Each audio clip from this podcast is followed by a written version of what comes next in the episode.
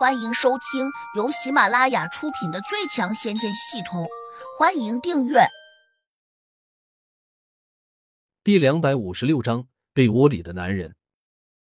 乔小苗有点郁闷，他已经重度怀疑胡杨是个仿真娃娃了，但他又有点不甘心，伸手又压在了胡杨的胸膛上，想去测试他是否有心跳。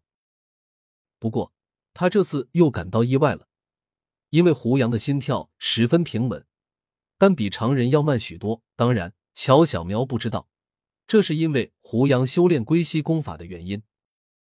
也许他这体腔里面安装了一个微型马达，故意做的这么逼真。哎呀，这个仿真人做的如此精致，一定很值钱。只是为何林姐要把这个仿真人送到我这里来？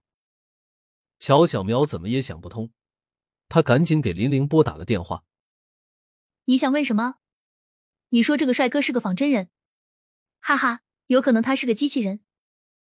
林玲一听就乐了，她故意使坏道：“他是我捡来的，我也不知道到底是不是仿真人。小苗，东西在你手上，你把它剥开来检查一下，不就清楚了吗？”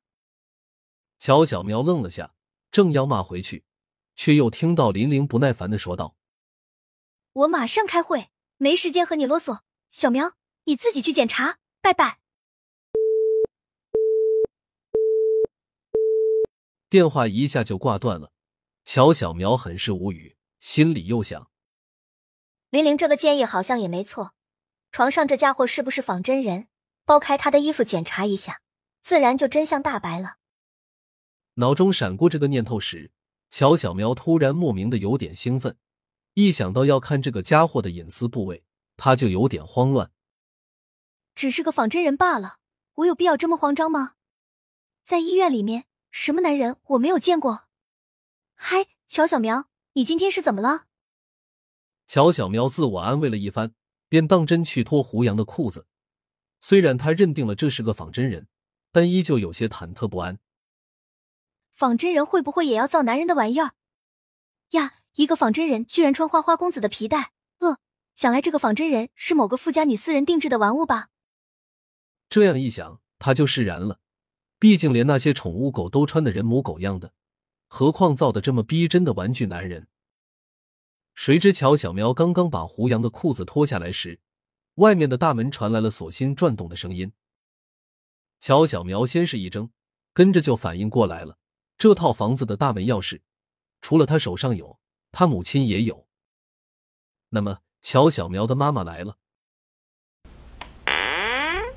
大门已经在乔小苗的迟疑中打开了，同时外面传来了一个中年妇女的声音：“小苗，你在家吗？”“我我在，妈，你等一下，我还没起床呢。”不知怎么回事，乔小苗心里有点慌，看着床上仅穿着一条薄短裤的胡杨，他赶紧拉过被子把他盖了起来。乔小苗的母亲叫陈敏，她当然不会因为乔小苗没有起床。就不进他的房间，因此乔小苗还没来得及把胡杨的裤子藏起来，陈敏一只脚就已经踏进来了。实际上，乔小苗还忘了一件事：进门的鞋柜上搁着胡杨的皮鞋。对于陈敏这种过来人而言，只一眼就看出来了，这屋中肯定有男人。乔小苗今年二十八了，虽然年龄不算特别大，但也称得上一个老姑娘了。更何况翻过三十，可能她就真的不太好嫁了。毕竟乔小苗长得不漂亮，除了鼻头较小、比较秀气外，她真的没有什么特别的优点。尤其是她偏胖的身体，让她还有点自卑；肥嘟嘟的脸让她看起来丝毫不生动。所以陈敏总担心乔小苗嫁不出去。尤其是这两年，乔小苗也相过好几次亲，都在第一回合中被人给毙掉了。用那些男人的话来说，长得不好看，还吃的这么肥，难怪家里没钱。原来都长身体去了。你妹呀，这简直太伤人了！好歹乔小苗是个医生，收入并不低，被人鄙视成这样，还有没有天理？陈敏总是埋怨乔小苗：“你能不能少吃一点？瞧你这身体，胖成这样，还有腰吗？”每当这个时候，乔小苗总是理直气壮的辩解道：“怎么没有？我这是标准的黄桶腰。我上辈子真是造了什么孽啊！居然生出了你这样的女儿。你要是有我一半的容貌，也不至于挨到现在还嫁不出去。陈敏只能这样抱怨。妈，你最好听清楚一点，不是我嫁不出去，是我根本就不想嫁。那些庸俗丑陋的臭男人，我宁可当单身狗，也不会嫁的。今天陈敏那个惊喜啊，真是言语难以形容。自己的女儿只有自己最了解，她活了二十八年，终于学会带男人回家了。